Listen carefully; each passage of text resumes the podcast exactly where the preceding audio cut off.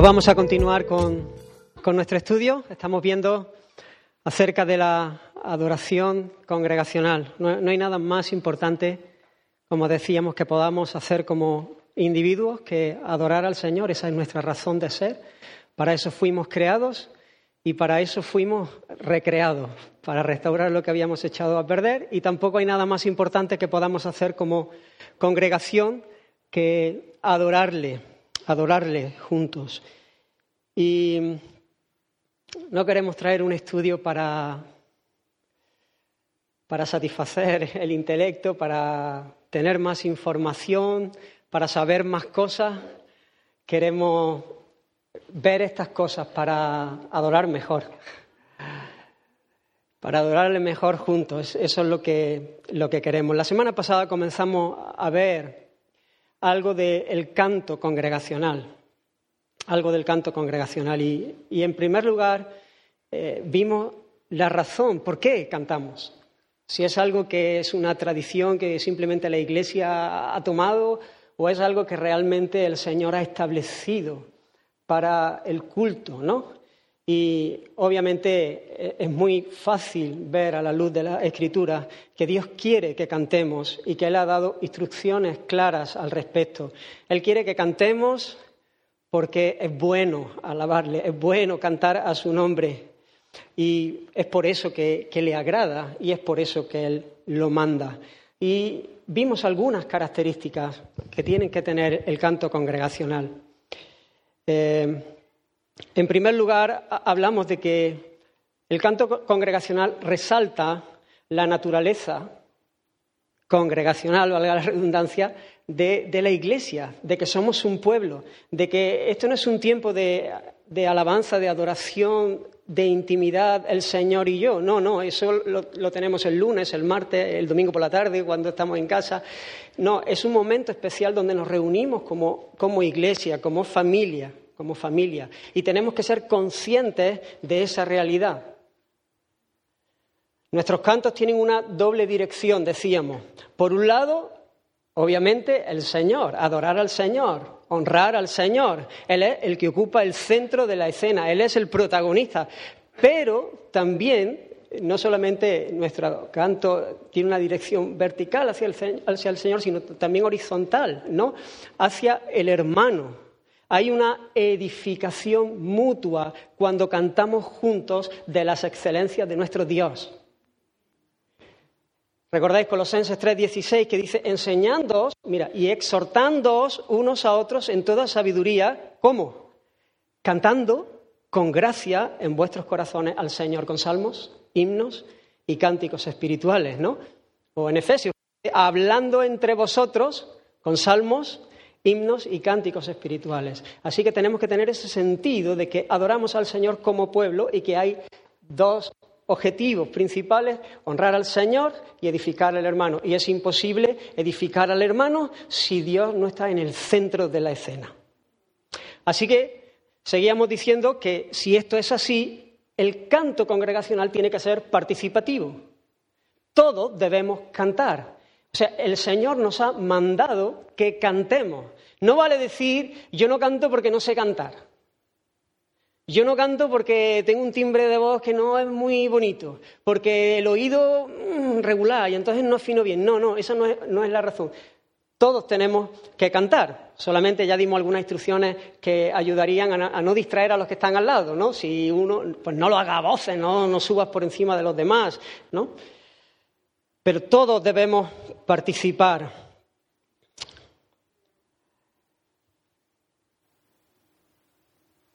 Hablamos de que la Iglesia no es el, público, ¿no? Recordáis, ¿no? Sino eh, participantes todos. Y, y dijimos que esta era una de las razones por las que nosotros habíamos quitado la mayor parte o casi la totalidad, aunque quiero decir, para que no haya malentendido, eh, que yo no estoy en contra de las partes de solista, o sea, de que un canto lo empiece un solista, y si lo empieza un solista está mal. Eh, pero creo que hay más peligros que beneficios. Y sí estoy en contra en hacerlo de una manera eh, sistemática en casi todos los cantos. Considero que es más bonito estéticamente, pero creo que que nos puede distraer del, propósito que estamos hablando, que tiene el canto congregacional. Así que por eso nosotros decidimos empezar eh, los cantos todos, todos, como, si fuésemos eh, una voz. Y es la congregación, el canto de la congregación el que tiene que, predominar, aunque el grupo de alabanza lo esté presidiendo y obviamente esté guiando, y para eso tiene que tener un volumen superior. Por ejemplo, nosotros ahora hemos incorporado un canto, que creo que lo hemos cantado dos veces, Él es digno, donde tiene una parte solista, ¿no? Eh, pero realmente no es tanto una parte solista, sino que es un canto congregacional donde vamos hablando. Hay una parte, ¿no? Sabes que el mundo está roto, dice, y, la congregación contesta, lo sé. Sabes que lo sé, ¿vale? Entonces, hay una parte solista, pero estamos como en un, en un diálogo, estamos hablando y luego nos unimos todos a decir que Él es digno, Él es digno, Él es digno. Hay, una diferencia. En tercer lugar, vimos que los cantos deben ser conforme a las escrituras. Obviamente, la letra de los cantos. No podremos cumplir el propósito de honrar al Señor si estamos eh, cantando una letra que no hace justicia al nombre del Señor, si estamos distorsionando la verdad que Él ha revelado de sí mismo y no vamos a poder edificar a nuestros hermanos si estamos haciendo eso o si nuestros cantos tienen un contenido muy, muy pobre eh, en cuanto a la teología. Por eso decíamos que tienen que ser ricos en contenido y también tienen que ser precisos teológicamente. Hay cantos que aunque la letra no, dice nada malo, dice tan poco, ¿no? dice tan poco que, que no está mal en sí, el hecho de que haya un, canto muy, muy breve, que, tenga poca letra. Pero si todos los cantos son de ese estilo, entonces la edificación va a ser muy, muy pobre.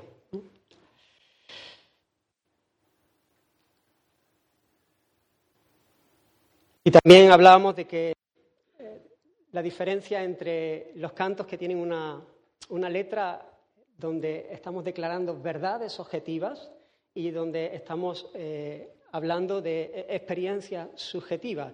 Hicimos la, diferencia entre uno y otro y la importancia de tener un equilibrio en este sentido. No descartamos ninguno de los dos cantos, pero tiene que haber un equilibrio. Y eso quiere decir que para estar equilibrados realmente eh, debiéramos tener muchos más cantos con verdades objetivas que nos hablan de, Cristo, de, sus promesas, de sus bendiciones, de qué eh, de experiencia ¿no? que nos pueden llevar, por ejemplo, un, un canto, decíamos, ¿no? de experiencia subjetiva. Te amo, te amo, es todo lo que puedo decir. Y está fenomenal.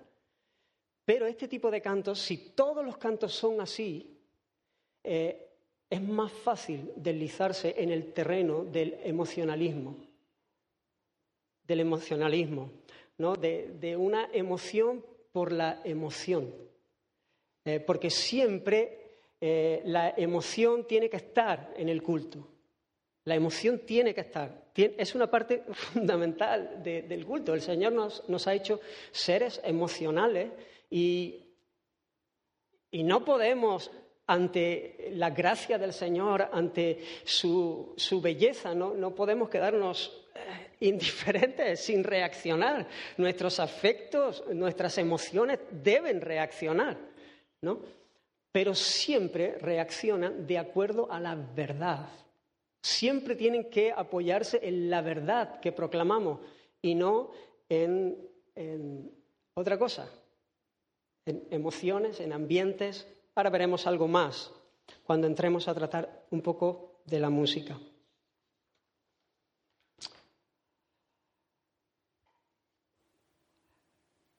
Cuarto, y esta característica ya no la vimos la semana pasada, el canto congregacional no es para evangelizar.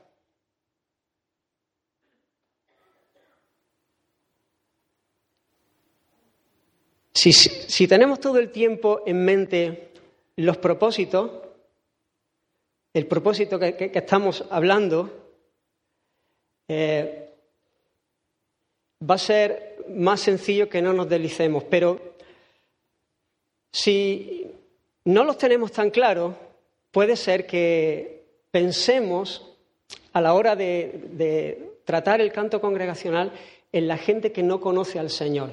Y hermano, el canto congregacional no es para alcanzar a los perdidos, a los que no aman al Señor, a los que odian al Señor, a los que son enemigos del Señor.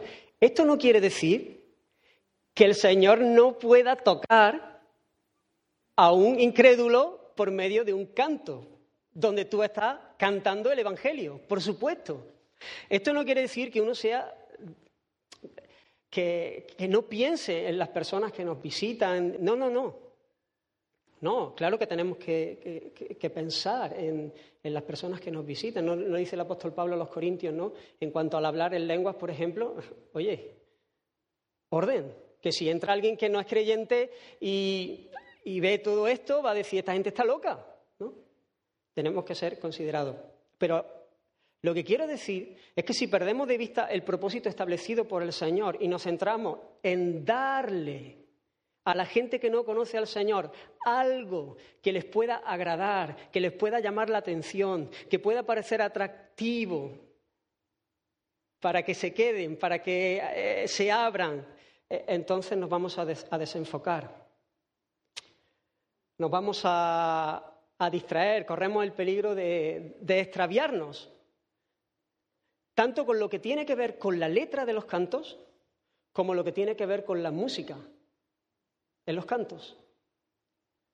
Por eso hay muchos cantos con letras cristianas que tienen una música que, que no es apropiada estilos que, están de moda, que no han sido diseñados para que han sido diseñados para otras cosas muy, muy, muy diferentes, muy diferentes. O letras, ¿no? Que uno puede pensar, hoy este canto, esto que dice, quizá pueda hacer que, que la persona que nos visita se sienta incómoda. Y, y entonces se puede Puede ser uno tentado a, querer limar algunas aristas, ¿no? Y entonces siempre los cantos que hablen del amor, de las bendiciones, del propósito maravilloso que el Señor tiene para nuestras vidas, pero nunca que hable de la condición del hombre sin Dios, de, nuestro pecado, de nuestra necesidad del Salvador, de la ira de Dios, de la miseria del hombre. Y ambas verdades deben estar para que el Evangelio pueda entenderse.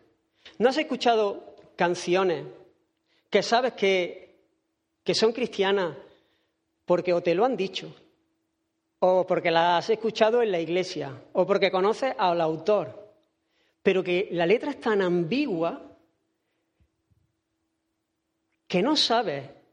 O sea, da igual que se lo cante a tu enamorada o enamorado que al Señor. Hay muchas canciones de este estilo, o sea, da igual. No hablan y, muchas están hechas con esa intención. Yo he hablado con algunas personas que han compuesto canciones eh, de este estilo, con esa intención, para que la gente no se sienta incomodada. Es como una manera de... Si hacemos esto, e, esto es una traición al, Señor, si lo hacemos en el culto. Diferente es que tú eh, quieras hacer algunas canciones y de, manera evangelística fuera, en otros contextos, y luego eh, tú puedas predicar el Evangelio, no sé, diferente.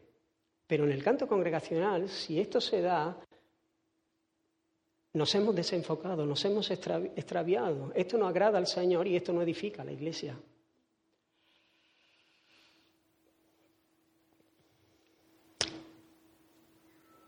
Quiero que entremos a, ver la música en el culto cristiano, la música. Un pastor muy conocido dijo, la música cristiana no existe como tal, solo hay música con letra cristiana. Lo que convierte una canción en sagrada son las palabras, no la melodía. No hay melodías espirituales. Dios ama los estilos musicales porque Él los inventó los movidos y los lentos, los fuertes y los suaves, los clásicos y los nuevos. Pueden no gustarle a usted todos, pero a Dios sí. Bueno, no sé si estáis de acuerdo con esta. no sé si estáis de acuerdo con, con esta declaración. No, no quiero que me lo digáis, pero vamos, yo no.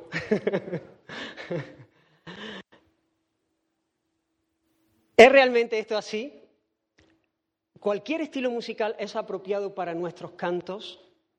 ¿A Dios le agradan todos los estilos por el hecho de que Él ha creado la música? ¿Realmente Dios ha creado todos los estilos musicales?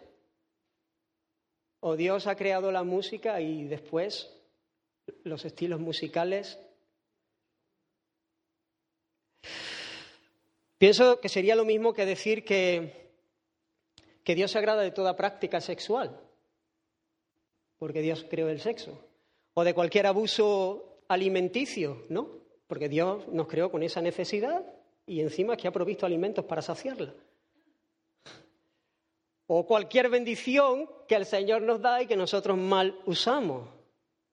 Nosotros desde la caída somos especialistas en las bendiciones que el Señor nos ha dado en su creación y extraviarnos del propósito haciendo un mal uso y dándole el sello de un corazón que odia a Dios, que es enemigo, que le ha dado la espalda, que es esclavo de sus propias pasiones torcidas. No solamente nosotros, sino que además Satanás, el príncipe de este mundo, es un especialista también en distorsionar el valor de las cosas, el uso, el uso legítimo para la gloria de Dios. Lo distorsiona y en vez de darle el uso legítimo, lo pervierte para herirnos, para desagradar a Dios. Y obviamente el arte, el arte está lleno de perversión. Nosotros vemos el arte hoy en día que el hombre crea y está llenito de perversión. Y la música no es diferente. Es arte. Y soy muy consciente que es un, un tema muy controversial donde hay un montón de posiciones diferentes. La escritura no nos, no nos habla de un estilo determinado, ¿no? Como leía alguien, decía, la, escritura no viene con banda sonora, no, no, no, no viene con, con, la música para el culto, ¿no? Pero creo que tenemos lo, lo necesario para, para descartar algunos estilos y para abrazar otros. Es importante tener en cuenta que la música nos afecta a todos. A todos nos afecta la música. Aunque no todo nos pueda afectar de la misma manera o con la misma intensidad. Pero todos somos sensibles a la música. A todos nos afecta. Como alguien dijo, la música expresa emoción y no solamente expresa emoción, sino que genera una respuesta emocional. La música en sí misma nos toca emocionalmente sin necesidad de que nuestro intelecto procese la información, una información, lo que sería una canción con una letra. De hecho, podemos escuchar una canción en un idioma que no entendemos que nos emocione, que toque nuestras emociones sin necesidad de entender la letra. Es como que la música no necesita de un código aprendido como el lenguaje para que la podamos apreciar. Y obviamente, no, repito, no todo el mundo la aprecia de la misma manera. No es lo mismo a lo mejor un, músico eh, que conoce, que sabe leer la partitura, que, puede apreciar los detalles y, disfrutarla de, otra manera que aquel que, que no tiene ese conocimiento. O depende de la cultura donde uno ha crecido, ¿no? Porque el oído también se hace, es como el gusto, ¿no? Y la persona que ha sido expuesta a, ciertos tipos de música tiene un oído más educado y que eh, saca más partido a, esas cosas, ¿no? Pero como dijo un autor, la música posee un aspecto universal, universal, ya que expresa a menudo emociones y sentimientos que no son comunes a toda la humanidad. Todos aquí podríamos distinguir una música triste de una música alegre. Todos. Independientemente de nuestra cultura, de nuestra educación musical, de nuestras vivencias, ¿Por qué? Porque un colombiano triste es muy parecido a un español triste. Un rico triste que le gusta la música clásica también es parecido a un pobre triste que le gusta la rumba catalana. Decía algo. La música no es triste ni alegre. La música no es triste ni alegre. E, esos eh, son adjetivos que a la música, eh, en un sentido, la música no, siente ni padece. Es el compositor que le imprime a la música rasgos que no son propios a nosotros. Y entonces los identificamos porque se parecen al tipo de sensaciones, de emociones que nosotros tenemos cuando atravesamos por momentos así.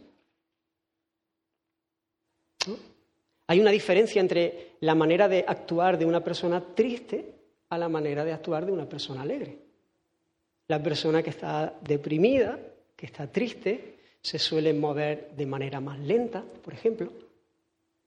Suele hablar en un tono diferente. La persona alegre se mueve con mucho más brío, con movimientos más bruscos. Eh, el tono de su voz es distinto. Pues cada tipo de música posee un carácter particular y pretende también eh, evocar una respuesta emocional particular que también termina afectando al comportamiento. Yo recuerdo cuando era joven, ahora eso no lo veo, no sé si es que no existe o es que ya es que estoy empanado yo y ya no me di cuenta de, estas cosas, ¿no? Pero cuando nosotros éramos chavales, yo recuerdo que había muchos grupos de, jóvenes diferentes. Eh, estaban los rockers, ¿no? ¿Recordáis? Esos que iban con el tupé así y cantaban como Elvis. Y estaban los heavy metal, ¿no? Con todas las camisetas llenas de bichos y de demonios. Y, y estaban los pan y estaban los, eh, los nonainos, no sé cómo se les decía, ¿no? ¿no? Pero que les gustaba el flamenquito y los calcetines blancos y... ¿no? Que, la tenían tenía muy difícil para entrar en cualquier sitio porque no le dejaban entrar con calcetines. Y, y luego estaban, estaban los pijitos, ¿no? Los pijitos que...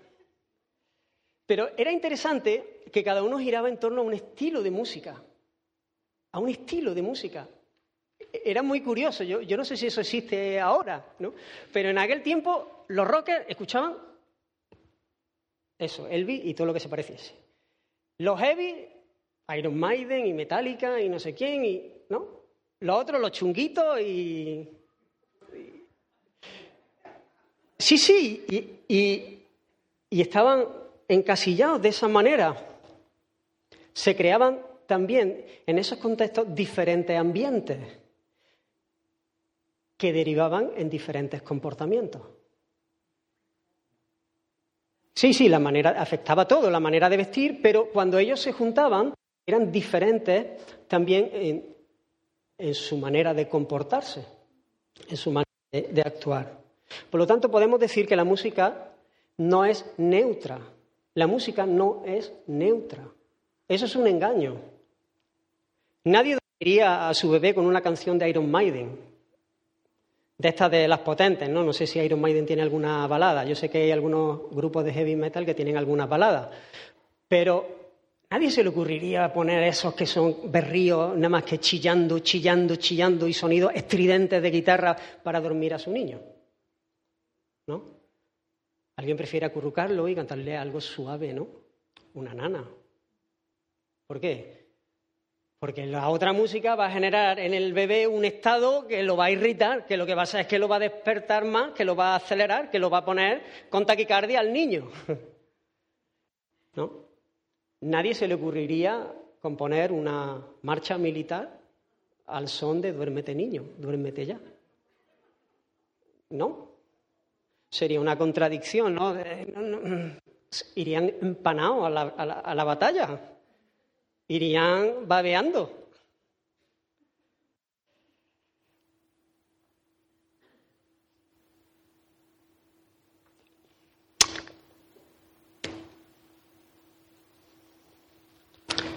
Imagina una película sin banda sonora. Sería otra cosa. La banda sonora de una película es fundamental, fundamental.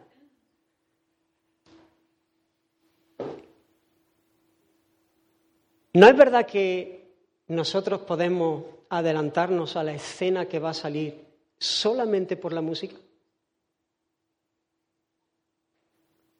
Si la música es neutra, es neutra. Pero yo sé cuando la escena que viene tengo que coger el mando y cambiar de canal porque se va a poner fea, sucia.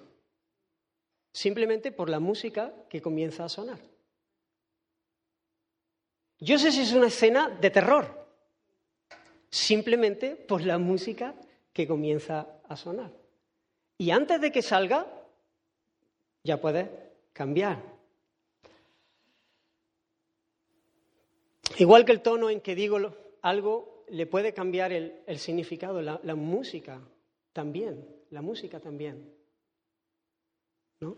Yo pues sí, te quiero mucho. Mañana me lo cuenta. Pero si tú analizas las palabras, yo he dicho te quiero mucho. Te quiero mucho significa que te quiero mucho. Pero el tono en el que yo digo le cambia totalmente el sentido a lo que estoy diciendo. La música muchas veces hace exactamente eso. Distorsiona el mensaje que estamos trayendo. Escuché un, un ejemplo de, de cómo una canción tan sencilla, tan usada por los niños, infantil, pudo cambiar tanto y convertirse en una canción sensual, con un mensaje, bueno, la letra decía lo que dice la canción, pero al cantarla en otro tono, eh, distorsionó el mensaje. Y es la canción que Marilyn Monroe le cantó a Kennedy, El cumpleaños feliz. Porque ella lo cantó de una manera sensual, provocando. Y entonces Cantó cumpleaños feliz, cumpleaños feliz.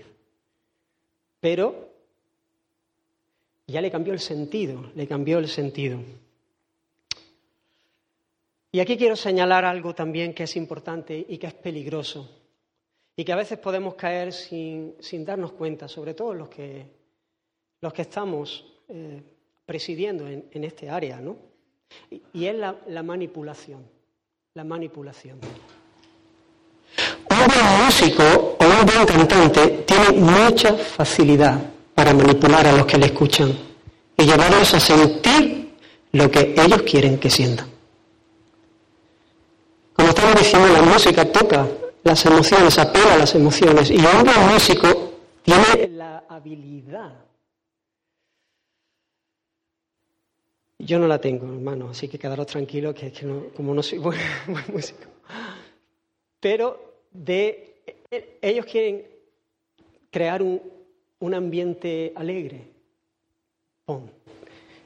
triste, emocionante, ¿no? Y con la música son capaces de crear ese tipo de cosas. Y a veces uno puede estar tentado a crear ambientes ambiente, ambiente, de una emoción tal que en este contexto puede ser confundida con, una presencia del Señor, con un culto espectacular, pero que simplemente es emocionalismo. Y querer crear, ¿no? Crear, crear lo que solo Dios puede hacer. Nosotros queremos que, claro que nosotros queremos experimentar, por supuesto, pero queremos experimentar lo de Dios. Nosotros queremos que sea Dios el que haga. Y Dios es soberano y puede hacer lo que quiera cuando Él quiera. Y nosotros queremos estar abiertos, no queremos estar cerrados en absoluto a nada de lo que el Señor quiera hacer. Abiertos de par en par, pero queremos solamente estar abiertos a lo que Dios quiere hacer. Nosotros no queremos fabricar nada, no queremos fabricar ambiente. Alguna vez creo que lo he contado, pero alguien llegó a la iglesia eh, allí en Prego, cuando yo estaba pastoreando allí, y me sugirió cómo podríamos avivar las reuniones de oración, que según él, las reuniones de oración de la iglesia estaban muertas. Estaban muertas, ¿sabes por qué? Porque solamente orábamos.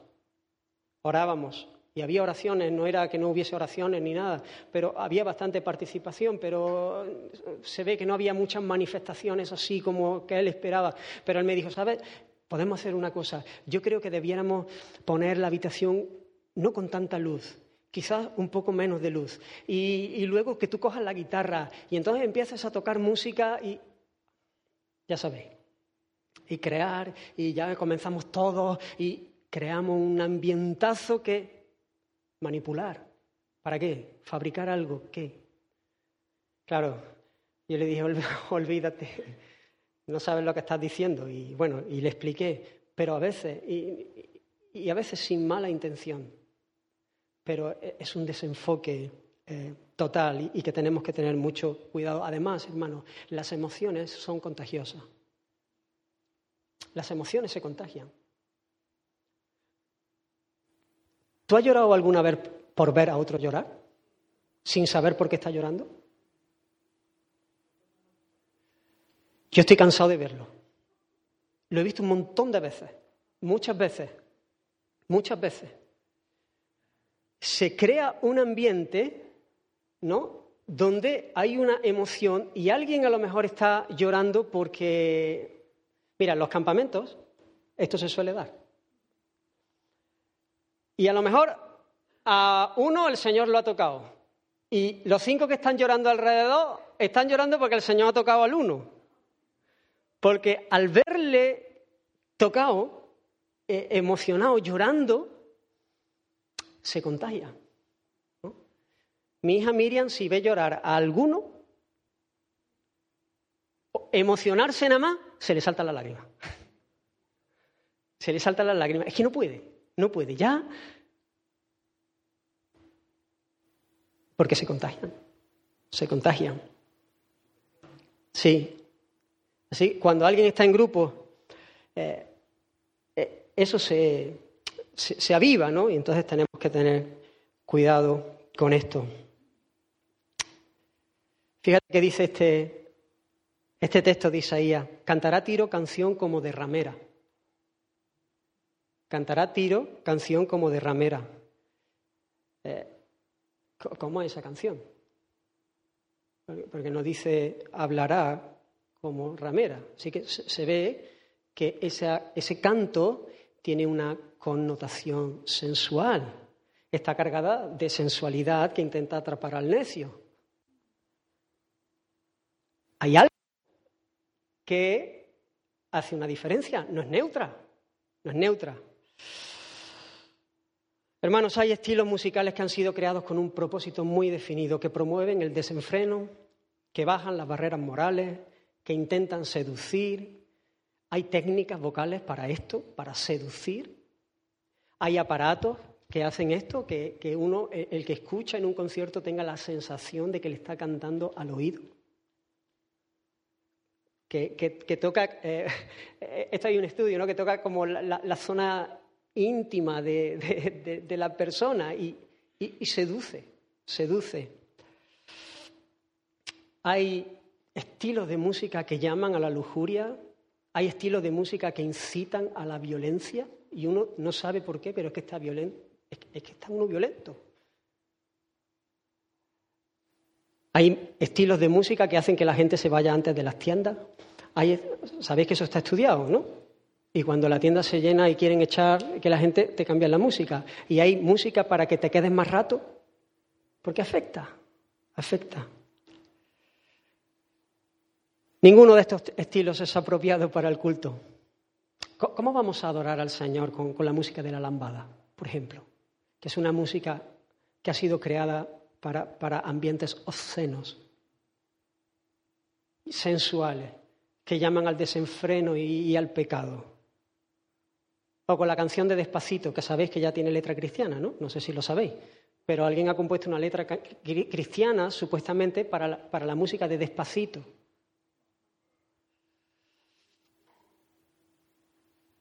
Es una locura. Es una locura.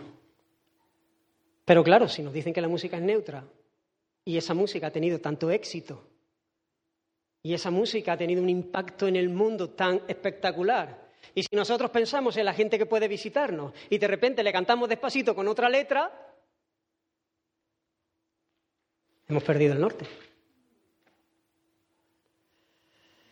Por lo tanto, hermanos, teniendo en cuenta el propósito de nuestros cantos, que no es el entretenimiento ni buscar que el no creyente se sienta cómodo y, vea que no somos gente tan rara y que nos gustan las mismas canciones que a ellos, sino que lo que estamos haciendo es dándole honra al Señor, la honra que es debida a su nombre, y además estamos buscando la edificación mutua por medio de la verdad en un contexto que es festivo y solemne, debemos considerar varias cosas. ¿Qué, hora es? Y cuarto, tengo 15 minutos. No sé por qué pensé que me iban a sobrar un montón de minutos y no me va a sobrar ninguno. Es que os quería pagar los que os debía. La música debe servir a la letra. La música es un instrumento y nada más. Es un vehículo por el que expresamos la letra que cantamos. La música no edifica. Solo ayuda. Solo sirve pero no tiene el poder en sí misma para edificar al pueblo de Dios. Lo que edifica es la verdad que cantamos. Nadie va a crecer en santidad por un instrumental determinado, por un estilo de música. Jesús dijo, santifícalos en tu verdad. Tu palabra es verdad. Es la verdad que confesamos, que cantamos. La música simplemente es un instrumento, es un vehículo. Alguien dijo, muéstrame los cantos de una iglesia y te mostraré su teología. Cuando la música tiene un lugar central y la letra está en un segundo plano, esto es una señal de que hay una teología muy, muy débil, muy pobre. Y una vez más hay un componente emocional que puede estar eh, confundiendo a la gente pensando que adora cuando no lo está haciendo. Pensando que es adoración sin realmente serlo. Y más, cuando muchas veces uno no adora de lunes a sábado y llega el domingo en contextos así donde eh, eh, la emoción está a flor de piel y de repente se viene arriba y todo, ¡pum! Y al lunes siguiente igual. Hermanos, eso no es adoración. Nosotros nos reunimos aquí el domingo para seguir adorando y para adorarle juntos, pero no, pero somos, es muy fácil que podamos confundirnos cuando hay contextos así. Por eso tenemos que tener cuidado en este, en este sentido. La música sirve, entre otras razones, para la edificación porque es de mucha ayuda para el aprendizaje, para el afianzar, por ejemplo, las verdades, para la memorización. ¿Cómo aprendimos la tabla de multiplicar? Uno por uno, uno, uno por dos, dos, uno por tres, tres. ¿Sí o no? Hay personas que conocen textos bíblicos y no se lo saben como lo dice la Escritura, lo saben como lo dice la canción. es más, no recordamos la letra hasta que no empezamos a tararearla, ¿no? No nos pasa eso con las canciones. ¿Por qué? Porque la música hace que ayuda, sirve para que esas verdades se queden, se afiancen en nuestra mente. Entonces es importante en este sentido. Leí el, testimonio de, alguien que creo que había empezado con Alzheimer o con eh, alguna enfermedad de este tipo y no recordaba. Dice, no, no, y, la, esposa le decía al pastor, no, recuerda los mensajes, no recuerda los mensajes, pero recuerda cantos. Recuerda cantos. Recuerda cantos. La música. Así que la, la música siempre debe servir a la letra. Por lo tanto, la música nunca puede apagar la letra, tapar la letra no puede opacarla. He estado en algunos sitios evangélicos donde era difícil entender la letra porque la música se la tragaba. Porque los volúmenes eran tan altos. Eh, estaba tan cargado de música que era difícil entender lo que estaban diciendo. Por eso nosotros tenemos que tener en cuenta los volúmenes. El volumen de los instrumentos jamás debe estar por encima de las voces que cantan el mensaje. Yo sé que esto hay como los colores, ¿no? Hay gustos de todo tipo. Pero debemos ser equilibrados. De todas maneras, no sé por qué muchas veces se suele dar en la iglesia que las personas que consideran que la música está más alta, muchas veces, ¿no? Son las que se ponen más cerca del altavoz. y las personas que consideran que la música está más, baja de volumen se ponen atrás. Nosotros tenemos dos altavoces aquí, aparte de los monitores que usamos los músicos, pero solamente dos altavoces. La percepción de las últimas filas es totalmente diferente a la percepción, al sonido, al volumen que llega en las primeras filas. Muy distinto. Muy distinto, ¿no? Pero eh, intentamos que, que se escuche de todas maneras las quejas a, Rafa. Intentamos que, que, se escuche, que no se trague todo, que se pueda escuchar bien la letra, que la música esté, esté debajo, que también se pueda escuchar la congregación. Hay sitios donde tú no escuchas nada, ¿no? Y voy a aprovechar este momento también para hacer una sugerencia. Yo animo, o animo a hacer la prueba, solamente aunque lo hagáis una vez. A lo mejor luego cuando lo hagáis ya lo hacéis más veces, pero os voy a proponer a todos los que os sentáis atrás, de verdad, os hago esa sugerencia, eh, probadlo, a todos los que lleváis tiempo sin poneros en, en las bancas de adelante. Yo sé que hay una ley no escrita así como la ley de la gravedad, que uno cuando se sienta en un sitio ya se tiene que sentar ahí por los siglos de los siglos. Pero si llegamos temprano, si llegamos temprano le podemos quitar el sitio a alguien. ¿Vale? Que no se va, ¿vale? Como, ya he dicho esto, que nadie se moleste si te quitan el sitio el domingo. Si te encuentras alguien en tu sitio el domingo, no te molestes, ¿vale? Es que se lo hemos pedido por favor. Pero la gente que está detrás, que algún domingo pruebe ponerse en los primeros bancos. Te vas a dar cuenta que, es diferente que, es, diferente. ¿Vale? Haced la prueba. Y los de adelante, si queréis poneros atrás en... Vamos, igual no tenéis más remedio. A las nueve y media estaba aquí, ¿no?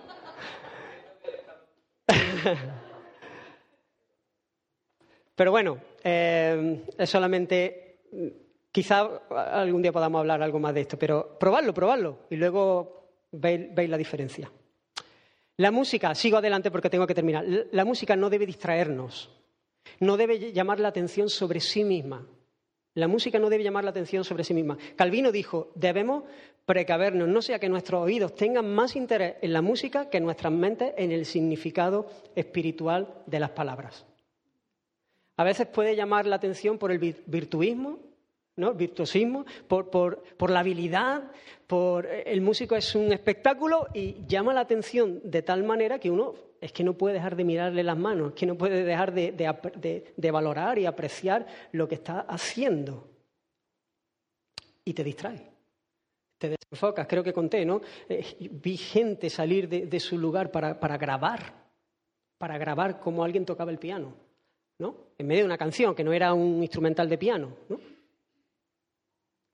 Obviamente, cuando tú estás grabando eso, tú no estás pensando en el mensaje, tú no estás pensando en la letra, tú estás pensando en, el, deleite, que, hay deleite, eh, de, ver esa, esa música, en lo que tiene que ver con la estética. Eso es contraproducente. Es contraproducente. Pero hermano, tengo que decir que un mal músico también distrae la letra. O sea, alguien que dice con todo su corazón yo quiero tocar, pero no da, es que no da una derecha, es que cada vez que pone una nota es la otra, eso hace que la gente salga, se distrae. tanto una cosa como la otra. Yo siempre digo, personas que a lo mejor están empezando, no tienen mucha todavía destreza con, el instrumento o soltura, sencillo, sencillo aunque hagas ring y cantes y luego hagas ring y ya está. No hagas más. Sencillo, no te compliques.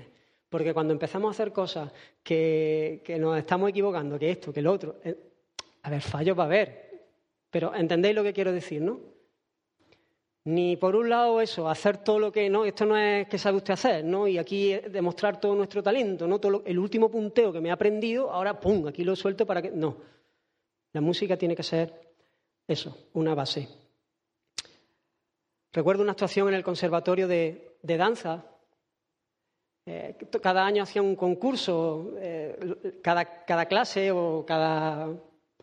Creo que era. No tenía por qué ser por clase, cada grupo del Conservatorio eh, de Danza hacían grupos y se presentaban a un concurso.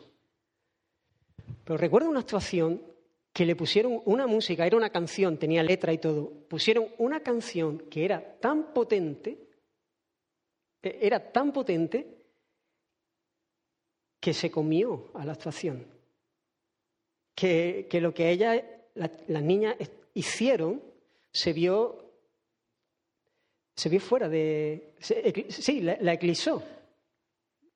Se, no destacó porque la canción se la comió, se la comió. Y muchas veces puede pasar eso, ¿no? La, música no puede distraernos, no puede distraernos. Nosotros tenemos que estar pensando en la letra. Cuando la, la música nos distrae, mal asunto. La música simplemente debe acompañar. La música, y estoy terminando, no debe contradecir a la letra. Debe ser coherente con el mensaje que la letra expresa. Como dijimos unas semanas atrás, la forma altera el contenido. La forma altera el contenido.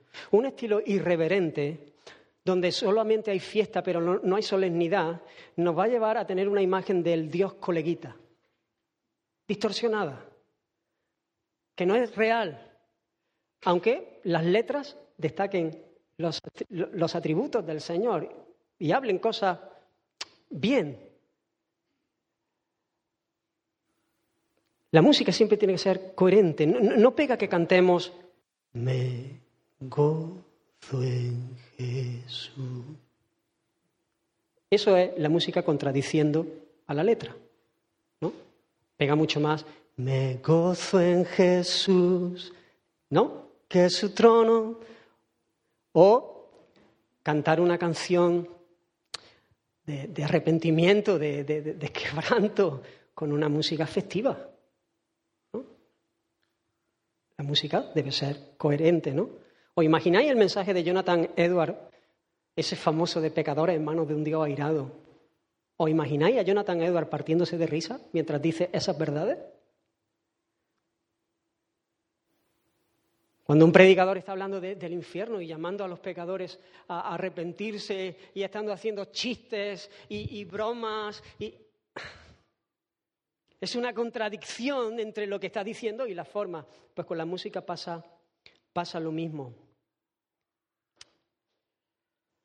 La música siempre debe hacer todo lo contrario, no contradecirla, sino la música lo que hace es que subraya, subraya el significado de la, de la letra. ¿Habéis dado cuenta que a veces con la música nosotros acentuamos el énfasis que hace la letra? Por ejemplo, este canto, pero al tercer amanecer, la de alabaré al Señor mi cuando dice, pero al tercer amanecer un gran estruendo se escuchó. ¿Dónde está muerte tu aguijón? Cristo Jesús resucitó. Y cuando nosotros proclamamos esa verdad, que esa canción en, letra va increciendo, la música subraya, la música acompaña y nosotros también musicalmente hacemos un énfasis, pero para subrayar esa verdad que proclamamos. Así que hermanos, la música debe reflejar orden, armonía, gozo, esperanza. Debe ser coherente con la verdad del Evangelio de la gloria de Cristo, como dice el apóstol Pablo a los Corintios. Pero hágase todo decentemente y con orden. Así que debemos asegurarnos que la música sea apropiada para que el culto, que es una fiesta solemne, donde Dios es exaltado y, tú y yo podamos salir eh, edificado, edificado. Y terminamos aquí, ¿qué hora es? Y 28. Bueno, pues dos minutos que he pillado, ¿vale? Y 29. Muy bien, hermano, pues la semana que viene seguiremos, oramos y nos despedimos aquí. Señor, gracias por tus bendiciones, gracias por este tiempo que podemos estar juntos, buscándote, adorándote, aprendiendo de ti. Gracias, Señor, por porque tú nos has llamado al, culto, Señor. Tú nos has llamado a, a conocerte y a adorarte. Tú nos has dado vida para que podamos celebrarte, Señor. Y queremos hacerlo como a ti te agrada, con todo nuestro corazón, Señor. En espíritu, en verdad. Queremos hacerlo juntos, Señor, de manera, Señor, que tú seas exaltado, de manera, Señor, que tu iglesia sea levantada, que tú seas visto precioso, Señor, que podamos edificarnos uno a otro, Señor. Enséñanos más, enséñanos más. Sigue abriendo nuestros ojos, Señor. Bendice a cada uno de mis hermanos, Señor, a los que no pueden estar aquí hoy, Señor. Oh Dios mío, sigue tú atrayéndonos a ti, para gloria de tu nombre. Amén y amén. El Señor bendiga.